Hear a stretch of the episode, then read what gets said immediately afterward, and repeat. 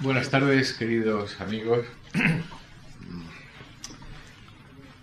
Tras un leonés, tras un granadino, un placentino y dos valencianos, creo que iba siendo ya hora de invitar a estas sesiones de poética y poesía a un poeta madrileño. Nacido en Madrid en diciembre de 1950, Luis Alberto de Cuenca es profesor de investigación del Consejo Superior de Investigaciones Científicas, donde ha ocupado varios cargos. Ha sido también, como sabéis, director de la Biblioteca Nacional y subsecretario de Cultura desde el 2000 al, al año pasado, el 2004.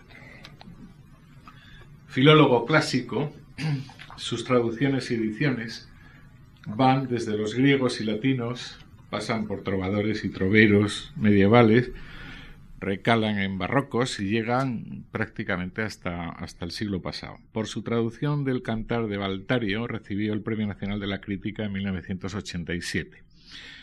Solo esa actividad justificaría sobradamente una vida entera.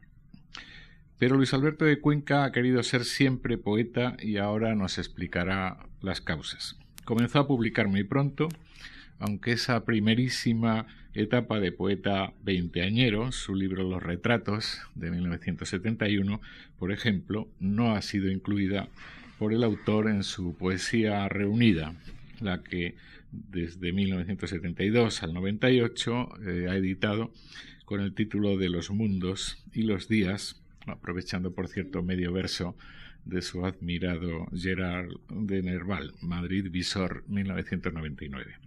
Después apareció Sin Miedo ni Esperanza, ya en el 2002, y ya tiene bastante adelantado, por lo que sabemos, un próximo libro del que nos ofrecerá pasado mañana algún media docena exacta de, de inéditos.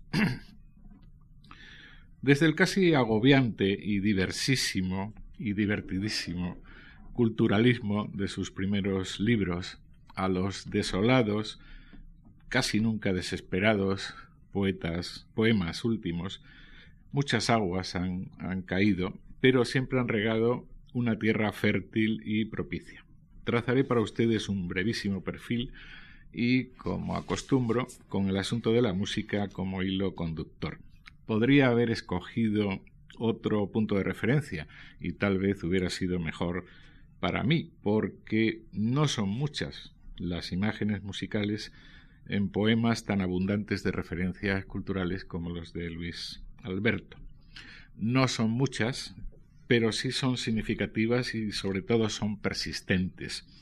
Y además son las que mejor eh, conozco y las que mejor reconozco.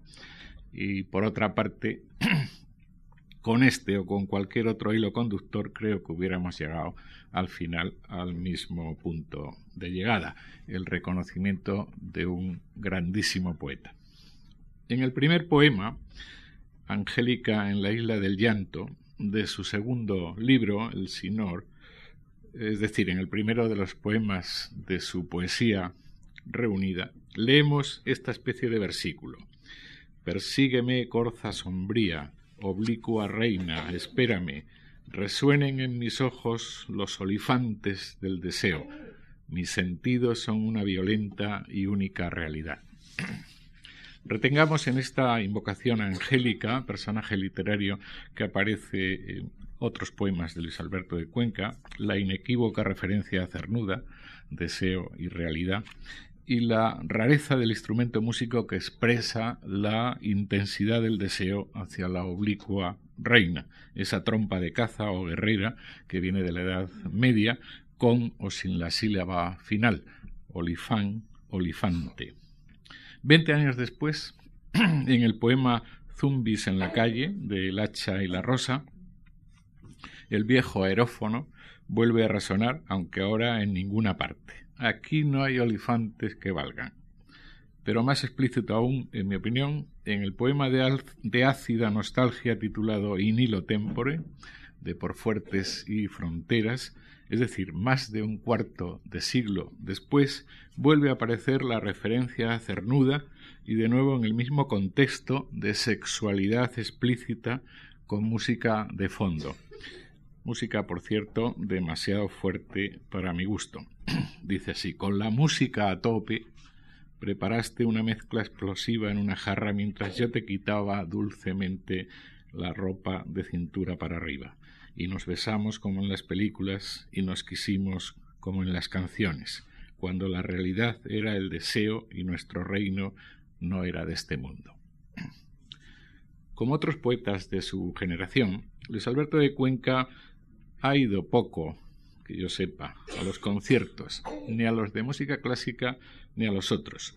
Ellos se nutren generalmente de discos. Lo leemos en La chica de las mil caras. Antes leíamos novelas bizantinas, escuchábamos discos, no encendías jamás, jamás la luz en el desván. Y el tocadiscos, o lo que los muy expertos ya entonces acabaron llamando giradiscos, nunca era así denominado en su época, ni por supuesto la mía, era siempre el pick-up, el pick-up. Ese aparato que en el piso vacío donde se celebra un guateque imaginario y extremada, variadísimamente culturalista, desde el mismo título, El crepúsculo sorprende a Roberto Alcázar en Charlotte Amalí, ese aparato que yace en la alfombra emitiendo un tango de colores ajados o bien hot jazz en la distancia. Músicas que hacen palidecer los recuerdos junto a versos provenzales, E. Durandal, Kun es Belle, Eclaire, E. Blanche, personajes que otras veces, con aparente más propiedad histórica, pueblan los poemas de otros sonidos. Así cuando Roland ofrece a Ode y no a Durandal como homenaje el último de sus pensamientos, es, aunque no se lo crea, un título de un poema de Luis Alberto, oímos el feroz grito criminal del águila en la sala de música, palacios sumergidos de marfil en la frente, póstumas arpas, vegetal ocaso de símbolos y címbalos, perpetua noche sola, total noche, fugitiva de ti. Sí, como los trovadores o los Minesinger, tantas veces evocados y glosados en sus versos, Luis Alberto de Cuenca oye música siempre o casi siempre en contextos amorosos porque el cuerpo de la mujer es música, vibra y delira como música. Y así lo explica en Here in the Dark with You. Estamos todavía en el Sinor, su, primer, su segundo libro, donde dice el fuego de mi ira para ti, pequeña, para el delirio sonoro de tu cuerpo. Sí, es posible que la música no exista, o mejor dicho, que no esté muy en primer plano en los poemas de Luis Alberto de Cuenca, que ven, cuando las lágrimas no los empañan, que ven más que oyen. Se ven más otros referentes, tanto los literarios como los históricos, como los del séptimo arte, por ejemplo, Mae West, Judy Garland, Murnau, Lillian Gish, Hawks. La música no está, pero respira. Nos lo dice en el poema titulado LWJ y entre paréntesis, arpegios de la tarde, seda fría y escamas en el acuario. La música no existe, no circula su savia, pero respira. Y aunque la muchacha rubia del poema, por cierto, hay una o varias muchachas siempre en los poemas de Luis Alberto de Cuenca, no sé cómo se arregla. Ah, Isabel, Margarita, Ginebra, Susana, Macarena, Carmen, Paula, Arancha, Paloma, Marta, Teresa, además de su primera novia, solo en el titulado Voy a escribir un libro. Estamos ya en Por Fuertes y Fronteras. Pues bien, esa muchacha rubia del poema detesta los saxos estridentes, la música no existe, es por la sencilla razón de que ella misma es música. Pero su pecho es una flauta, un bebop de azucenas, un laberinto de marfil, una película de Flash Gordon. Su pecho es una flecha envenenada lanzada por un Sioux que se clava despacio, lentamente. La imagen que a todos nos queda después de leer este poema, como en tantos otros, es la flecha envenenada, el Sioux, la película, pero ¿a qué muchacha, me pregunto, un poeta de nuestro tiempo le ha dicho que su pecho es una flauta, un bebop de azucenas? Me pregunto.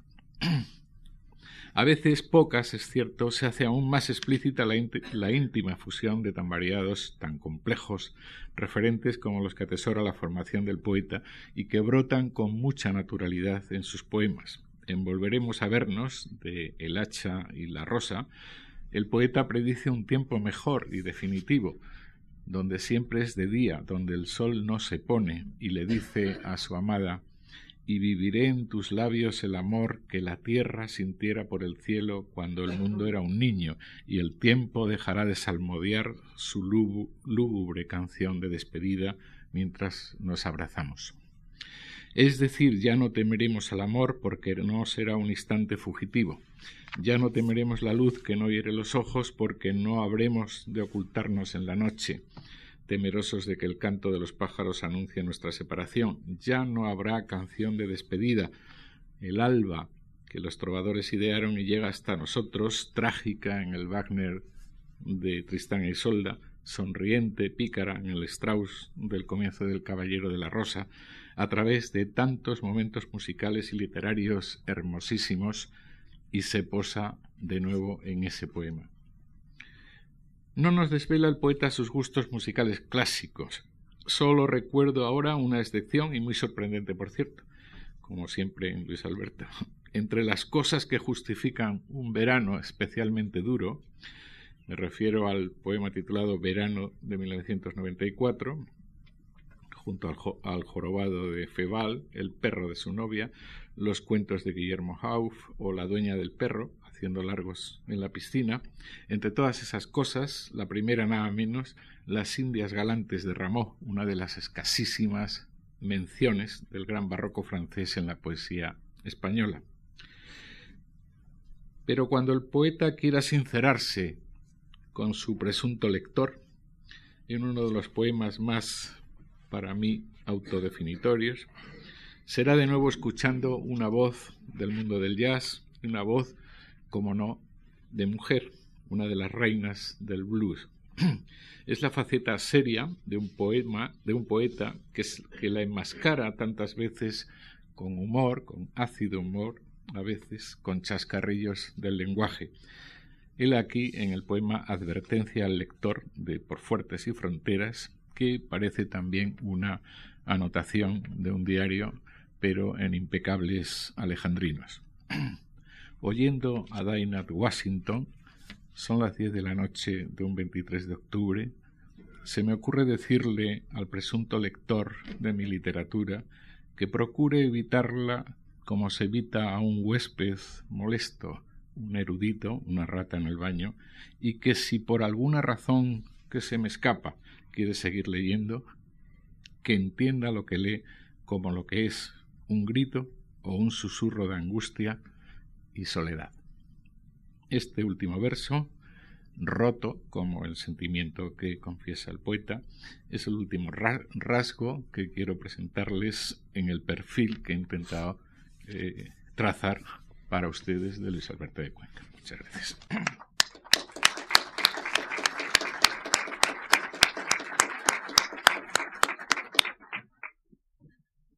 Pues muchísimas gracias, Antonio, por esta presentación que además para mí era desconocida. Quiero decir que, que se ha guardado muy, muy bien el secreto del, prólogo del, cuaderno que conmemora siempre la asistencia a estas jornadas de poética y poesía de la Fundación Juan Mar, que ya alcanza su sexta edición con mi participación. Muchísimas gracias, Antonio, por tus palabras, por rastrear la música en mi, en mi poesía, efectivamente, el Zen Galante de Rameau, yo creo que no, no había aparecido nunca en un poema contemporáneo español, pero la verdad es que mm, yo he empezado a ir a, conciertos eh, relativamente tarde, precisamente de la mano de, mi mujer, de Alicia, que se sienta aquí en primera fila, y, mm, creo que es muy, muy aleccionador eh, visitar las, las salas de concierto que los discos no, no bastan en, tantas ocasiones. De modo que, que, efectivamente has rastreado muy bien esa, eh, presencia de la música en mi poesía, que es una presencia secundaria, no cabe la menor duda, pero me ha gustado mucho, como todo lo temático siempre tiene un gran interés y, me interesa mucho este tipo de prospecciones que haces, que ya llevas haciendo con otros poetas y que habrás hecho conmigo en torno a la presencia de la música en nuestra poesía. Espero que en el futuro pueda seguir dándote eh, elementos para poder seguir eh, completando mi currículum musical. También debo agradecer a, a mi amigo Javier Gomás su presencia aquí y también su, eh, sus ánimos para que participara en este ciclo y a todos vosotros, a todos ustedes, eh, vuestra presencia, su presencia aquí. Como sabéis, estas eh, jornadas, porque son jornadas, puesto que son dos, se componen de una primera charla, llamémosla teórica, aunque en mi caso yo creo que sería un poco absurdo hablar de teoría, porque la verdad es que siempre me ha reventado todo lo que signifique teoría, ¿no? Pero en fin, una especie como de, de confesión íntima de cuáles son mis raíces en esto de la escritura poética. ¿Por qué empecé a escribir poesía? Que en mi caso no se puede distinguir de la literatura, porque mi pasión por la literatura mm, es tal que eh, supera con mucho mi pasión por la poesía stricto sensu. Y eh, habrá una segunda parte el jueves, eh, que será un recital de poemas que agrupará los poemas elegidos en esta antología y otros que también puedo traer aquí para que mm, dar una cierta variedad a mi intervención. La verdad es que lo comentaba con Antonio Gallego hace un momento en su despacho. Este edificio eh, de la Fundación Marc se construyó en 1975. Entre 1975 y 1980 eh, fue eh, uno de los lugares más frecuentados, vamos, entre 1980 y tantos, de Madrid. Luego empezaron a haber otras instituciones que practicaron una programación similar a la de la Marc, pero hubo un momento en que realmente la Fundación Marc estaba sola.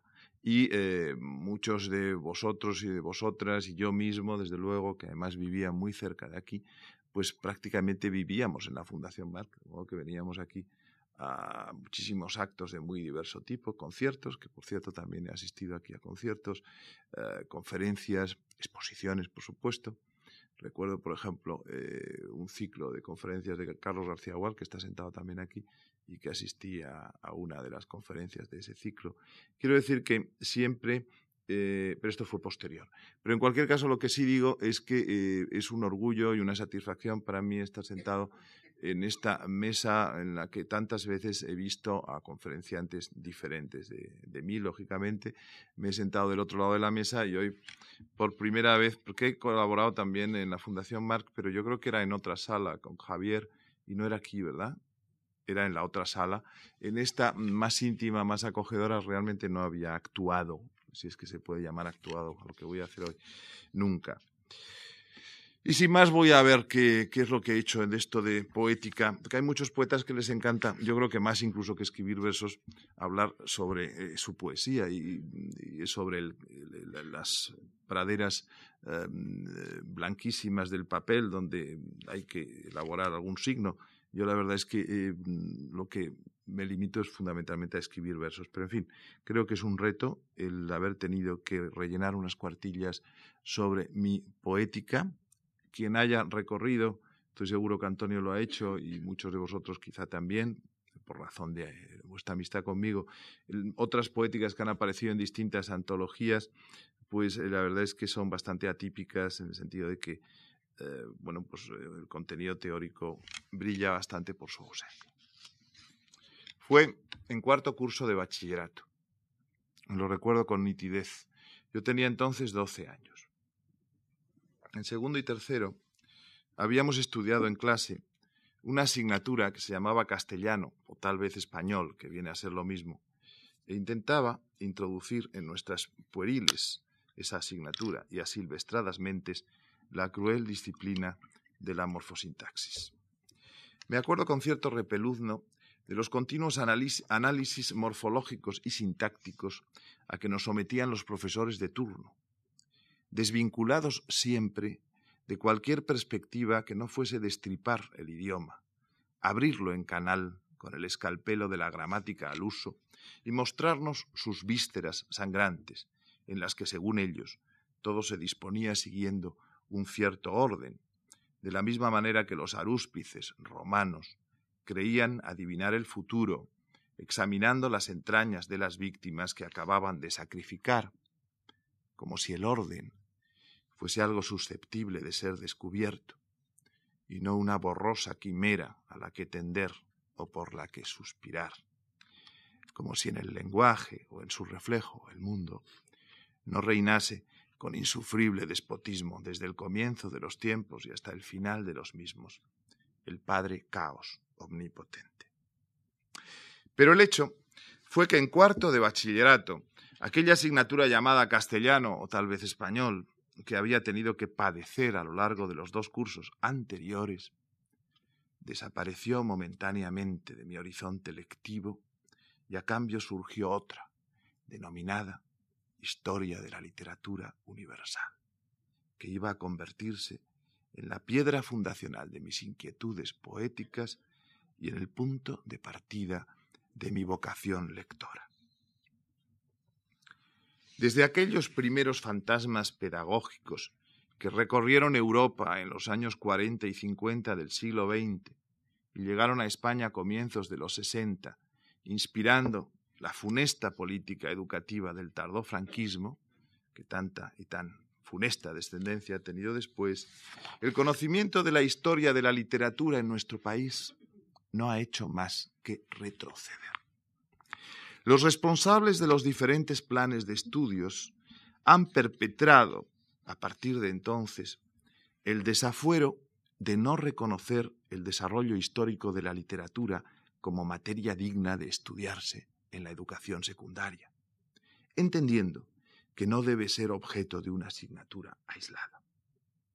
De ese modo, será en los manuales de lengua española donde se conceda un mínimo y vergonzante albergue a la diacronía literaria, desprovista, eso sí, de datos biográficos y estilísticos, y reducida a una simple lista de lecturas obligatorias, imagínense lecturas obligatorias, que sin sentido, sin ordenación cronológica, en la que los alumnos deberán bucear si quieren encontrar el tesoro sumergido del aprobado.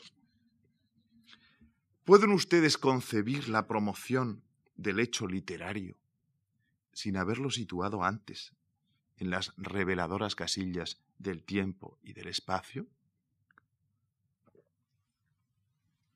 Mucha gente en España no solo concibe esa eliminación de lo contextual en el estudio de la literatura, sino que la defiende con ardor, guerrero o de estómago, postulando un regreso al texto y a sus claves internas, que no tenga en cuenta en absoluto cuándo y dónde fue escrito ese texto, por quién y para quién, e incluso contra quién.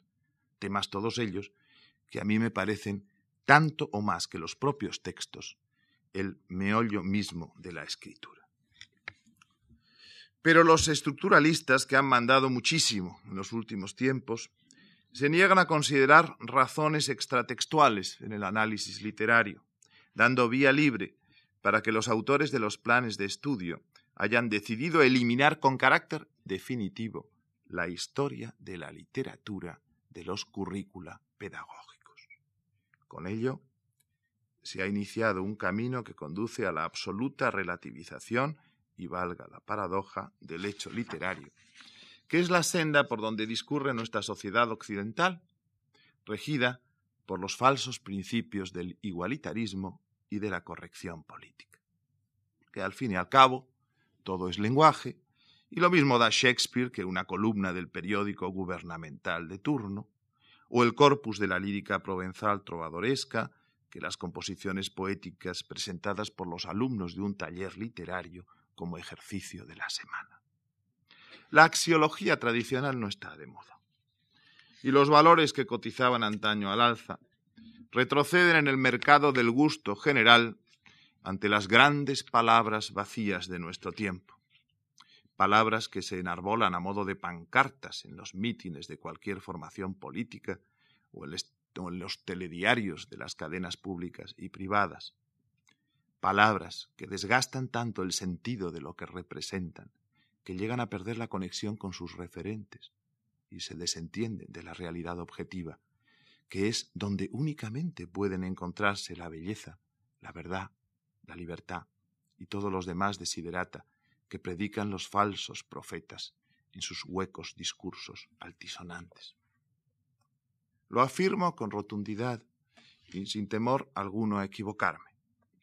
Si yo no hubiera estudiado en cuarto curso de bachillerato aquel manual de historia de la literatura universal, no habría escrito un solo verso, lo que por cierto hubiese sido una buena noticia para mis detractores.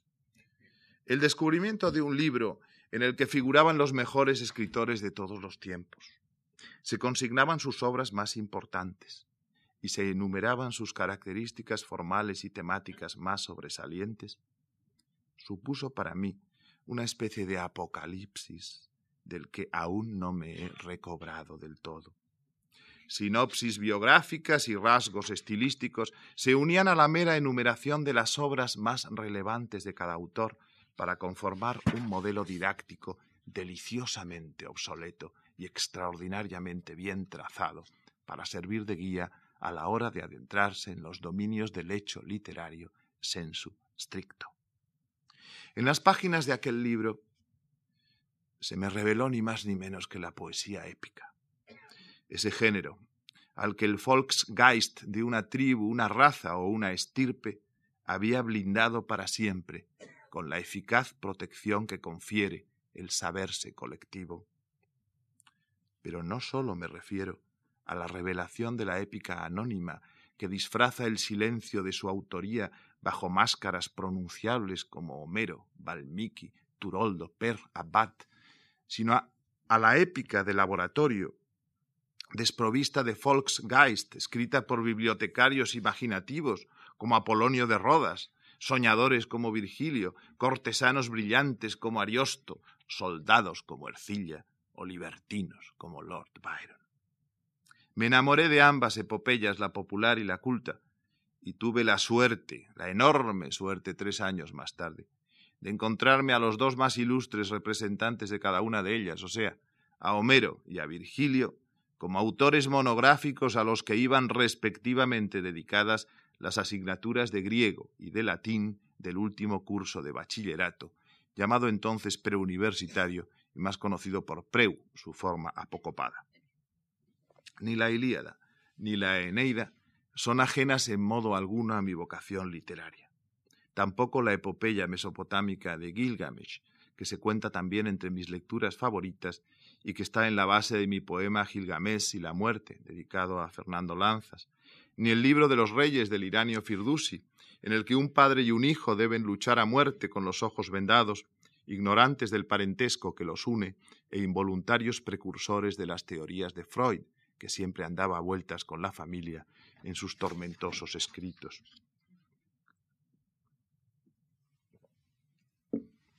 Y no sólo la épica universal, sino los demás géneros literarios que en Grecia nacieron ya completamente armados, como la diosa Atenea de la cabeza de su padre Zeus, y que inician caminos que aún siguen recorriéndose hoy en día y seguirán frecuentándose en el futuro, como los que conducen a parcelas tan diferentes como la lírica, el teatro, la filosofía y la novela.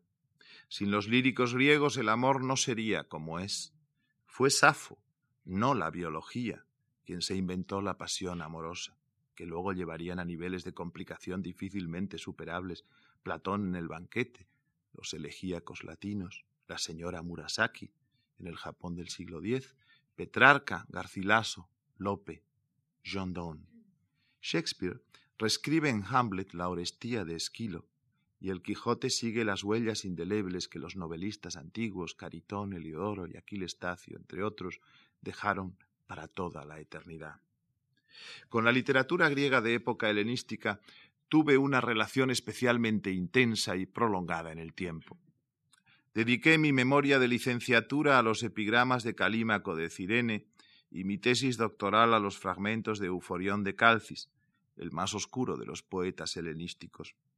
Fue el periodo helenístico una parcela cronológica de la historia de Grecia y del Mediterráneo que tiene más de un vínculo conceptual con este mundo nuestro de comienzos del siglo XXI, tan proclive a confundir lo accesorio con lo esencial y tan vulnerable por su debilidad en la esfera del pensamiento.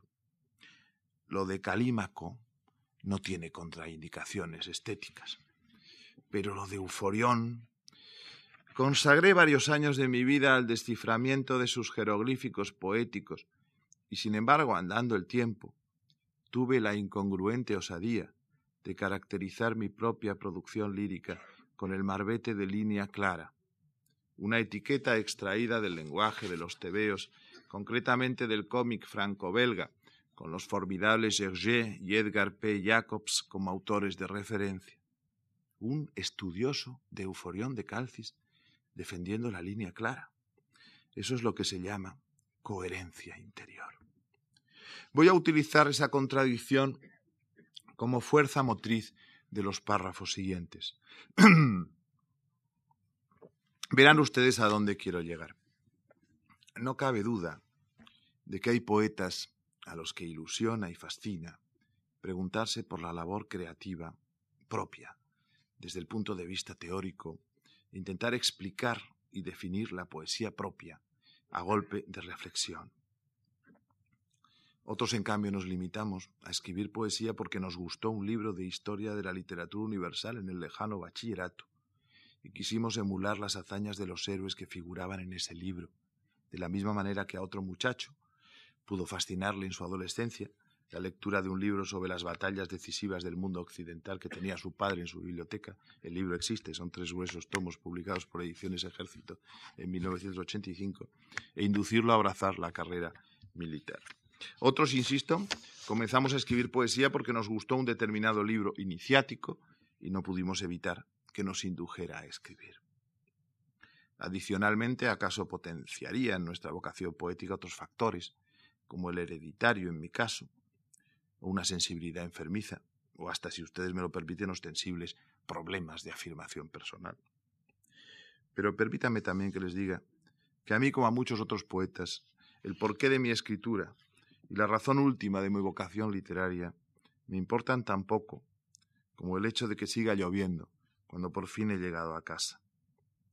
Lo que sí alcanzo a discernir es que escribir poesía no se elige. Allá en el fondo no me cabe duda de que la creación poética ha de plantearse siempre en términos de necesidad.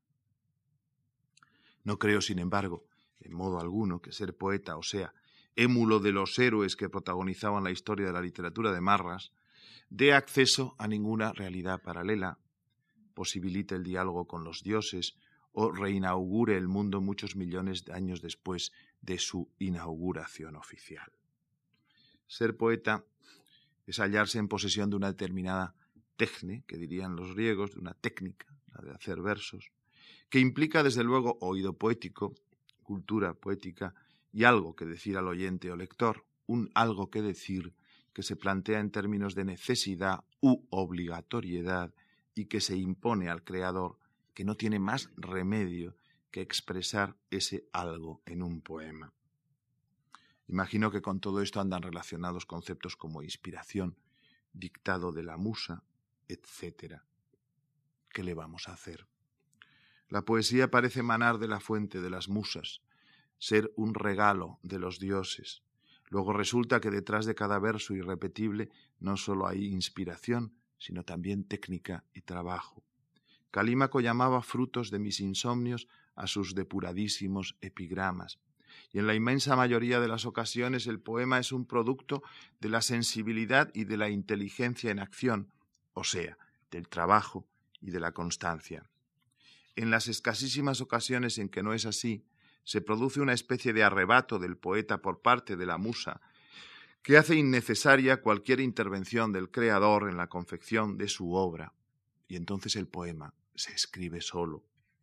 Puede parecer una tontería, pero eso ocurre aunque muy de tarde en tarde. Yo creo que todos los poetas hemos tenido esa sensación de que el poema se escribe solo alguna vez en nuestra vida. Al casarse mi hermana, mi única hermana, mis padres convirtieron su alcoba en un cuarto de estudio para mí. Yo ya había contraído el virus de la poesía porque tenía 16 años cumplidos y cuatro o cinco estanterías atiborradas con los libros, los libros que aparecían en letra grande, por supuesto, en los manuales. Por mi ventana abierta ya soplaba la brisa alegre, inútil, fresca de la literatura y amenazaba con seguir soplando hasta el final de mis días, como diciéndome, mientras respires, yo estaré contigo, perfumándote los pulmones, alimentando el fuego de tu espíritu, haciéndote más fácil, más ligera y más dulce la pesada tarea de la existencia. Y yo me lo creía, y sigo creyéndomelo, a pie juntillas, con la literatura hasta la muerte. De modo que crecí y me adscribí, o mejor dicho, me adscribieron a una generación con muchos nombres, el 68, de los novísimos, de los 70, del lenguaje. Era y es, porque aún quedamos vivos algunos de sus miembros, cada vez menos, una generación proclive al decadentismo, al esteticismo y al culturalismo, y a los más media, el cine y los tebeos. Gente como Ezra Pound, Saint-Jean Perse, Cavafis, T.S. Eliot o los surrealistas franceses oficiaban como maestros inmediatos de nuestros desatinos, que aspiraban al cosmopolitismo. Entre los españoles, y hablo ya de mi caso personal, tengo que citar a mis dos grandes obsesiones poéticas, Juan Eduardo Cirlot y Pera Ginferré, por cuya obra paseé con una bolsa inagotable en la que iba metiendo los elementos que me interesaban, que eran prácticamente todos, para luego sacarlos, desplegarlos encima de la mesa y mezclarlos en otra proporción presuntamente original, creyendo que eran míos desde siempre y que era yo quien los había descubierto. De la misma manera que en la Revolución de 1789 figuraban ya en germen todas las revoluciones posteriores, en la poética de la generación del 68 estaban ya en potencia todas las posibles poéticas ulteriores. La poesía del silencio, el minimalismo, la poesía de la experiencia, el nuevo clasicismo, etc. La poética del 68 llevaba ya en su seno una poética de la postmodernidad, con todo lo que implica la palabreja. Y es que para el poeta postmoderno, como para el añejo personaje del romano Terencio, nada de lo humano le es ajeno, nil humani alienum. Tuve ocasión de participar en el viaje colectivo de los 80 y no la desaproveché. Eso sí, con mis clásicos debajo del brazo, como aconsejaban los cánones del archicitado manual. Otros compañeros de mi generación prefirieron establecerse en su finca de la Sabina, regalo del mecenas de turno, pero yo preferí viajar en el curso del viaje me encontré con personas que no conocía previamente y que enriquecieron mi andadura. Una de esas personas se llamaba y se llama Miguel Dors. Entre 1974 y 1977 había mantenido una prolongada correspondencia con él, en la que los auténticos protagonistas habían sido Borges y Manuel Machado. Pero fue en los 80 cuando me enteré de que mi antiguo corresponsal era uno de los poetas españoles más importantes de la segunda mitad del siglo XX. Disfruté mucho con su curso superior de ignorancia, al que un jurado del que formé parte concedió en 1988 el premio de la crítica. Fue una auténtica revelación para mí leer ese libro, que me condujo inmediatamente después al resto de la obra de Dors. Cuando volví del viaje de los ochenta mi bibliografía poética ya incluía La caja de plata, 1985, y El otro sueño, 1987, dos libros en los que mezclé las sensaciones literarias que emanaban del viejo manual con las nuevas sensaciones que emanaban del libro de mi vida. Probé el cóctel y me gustó, de modo que seguí trabajando en esa dirección. En algún momento me he parado a pensar qué poemas, no qué poetas, iluminaron aquel viaje iniciático hacia ninguna parte. Y he revuelto en mi mente títulos como Faray un vers de Treitnien, de Guillermo de Aquitania, Adelfos de Manuel Machado, Al volante del Chevrolet de Fernando Pessoa, Esperando a los bárbaros de Cavafis, Le regret d'Heraclite de Jorge Luis Borges, Momento de Cirlot o En las cabinas telefónicas de Pera Ginferré. Son poemas que sé prácticamente de memoria. Es muy importante la memoria en poesía, porque la poesía está hecha de memoria y para ser aprendida de memoria, par cœur, como dicen los franceses, relacionando la memoria con el corazón. En un principio, la poesía fue una plegaria, una oración para recabar de los dioses ayuda en la jornada de caza, o para maldecir al enemigo, o para dialogar con los difuntos, o para propiciar la maternidad de las hembras del clan. De la poesía religiosa a la épica no hay más que un paso, al amparo del citado Volksgeist, ese espíritu colectivo que alumbra los cantares de gesta anónimos. Luego, ya entre los griegos, nace la lírica, es decir, una poesía desvinculada del nosotros para centrarse en el yo, que por primera vez se exhibe y se derrama obscenamente en público, con el fin de que todos se reconozcan en él. Una vez inventada la poesía del yo, y en una sociedad como la nuestra, tan poco parecida, por citar un ejemplo, a aquella en que nació el Beowulf, no es fácil escribir otra cosa que poesía lírica. Y no es malo ni bueno que sea así, entre otras cosas porque es inevitable, aunque algunos sigamos considerando la épica como la gran poesía y la lírica como su hermana menor. Mi amigo John Juaristi dijo de mí en las páginas del Europeo, una revista posmoderna que dirigía hace años Borja Casani, que era un excelente, comillas, minor poet. Y no creo que lo de minor viniese de que John estuviera pensando en mi condición de poeta lírico, como hermana menor de la épica, la lírica. Excepto en la adjetivación, eh, en la que sí estoy de acuerdo, en lo demás eh, me parece interesante, pero también difiero. Eh, pienso mm, que los poetas menores no deberían dedicarse a las letras mayores, sino a las letras pequeñas, incluso a las diminutas. En este caso, el poeta menor es además miope, y por eso veo también de cerca, claro, y refractario de momento a las operaciones de miopía con rayo láser, y debe limitarse pues a encarar en sus versos temas gruesos, elementales, burdos, básicos. También los poetas de la antología palatina, con ser poetas menores, abordaban temas mayores, los llamados temas de siempre, en los dísticos elegíacos de sus epigramas. De modo que el poeta miope y menor, al salir a la calle, no es capaz de leer más que las letras de los anuncios más grandes, los carteles mejor iluminados, los rascacielos, las autopistas. Ello quiere decir, trasladado a la esfera de los sentimientos, que el poeta cegato solo es capaz de discernir y en consecuencia de apreciar pasiones evidentes como el amor, la amistad y el odio, y que en el plano de las sensaciones se limita a captar las menos sutiles, como el placer, el dolor, el calor, el frío. Con semejantes motivaciones líricas, nuestro minor poet corre el peligro de situarse al margen de la exquisitez presumible en un alumno de las musas.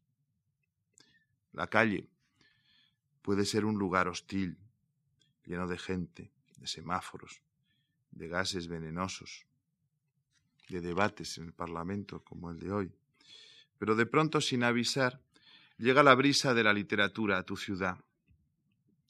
Es distinta de la que soplaba en tu cuarto de estudio de adolescente, porque está impregnada de vida, con toda la amargura y la desilusión que ello implica. Pero el hecho es que sigue dejándote en el alma el mismo bienestar alegremente perfumado y al volver a casa con la brisa soplando a todo soplar en la calle, se te ocurre inventar tus poemas de poeta menor, tus epigramas. Son poemas con historia, en los que pasan cosas, como en las películas americanas. Los personajes son como tú, como tu mujer, como tus amigos, y se mueven y sueñan y se mueren en medio de una ciudad hiperreal tan fantástica como la vida misma porque tu poesía es hija de tu tiempo, palabra en el tiempo, ya lo dijo don Antonio Machado, y lo seguirá siendo mañana, cuando decidas hablar de otra cosa y jubiles de un plumazo a todos tus antiguos personajes, porque eres un poeta testimonial, aunque te horrorice pensar que alguien que no seas tú diga eso de ti en el futuro. Y en un poeta testimonial, hasta el silencio es testimonio.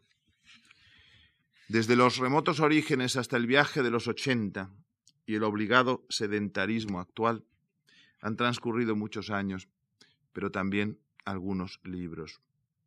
En Los Retratos, 1971, y en Elsinore, 1972, el descubrimiento de la cultura con mayúscula en las aulas de la universidad me hizo escribir algunos de los poemas más culturalistas, lo ha dicho Antonio antes, de la generación del 68, en la estela de Ezra Pound, que me tenía obnubilado en aquella época y que me sigue gustando muchísimo. Luego vino un periodo de silencio poético por motivos estrictamente profesionales, preparación de memoria, licenciatura, de tesis doctoral, oposiciones, etc. Pero en 1978, cuando me daban ya por desaparecido para la poesía, publiqué Scolia, un libro que ofició de puente entre el culturalismo inicial y una nueva maniera poética más próxima a las formas clásicas y al mismo tiempo más moderna, entre comillas, digámoslo así, y desenvuelta. Entre 1979 y 1983 se produjo en mi poesía ese cambio sustancial claramente perceptible en dos libros que he mencionado arriba, La caja de plata y El otro sueño. En 1993 se publicó El H y la Rosa, un libro misceláneo y plural, que anunciaba los tonos más graves y reflexivos de mi primer libro de Visor.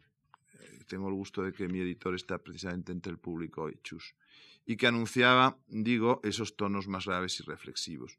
El ciclo lo cierra hasta hoy, sin miedo ni esperanza, de 2002, el libro de la cincuentena, en el que recurrí al adagio latino necmetu nexpe para dar una idea del estado de ánimo que recorría mis entretelas cuando, sin saber cómo ni por qué, me hice definitivamente mayor. Han pasado más de dos años desde la aparición de este último libro, y ya tengo material para una nueva entrega, aún sin título, de la que voy a dar eh, cumplidas muestras en, el mismo cuaderno que está aquí y que se compondrá, como saben ustedes, de una segunda parte de lectura de poemas.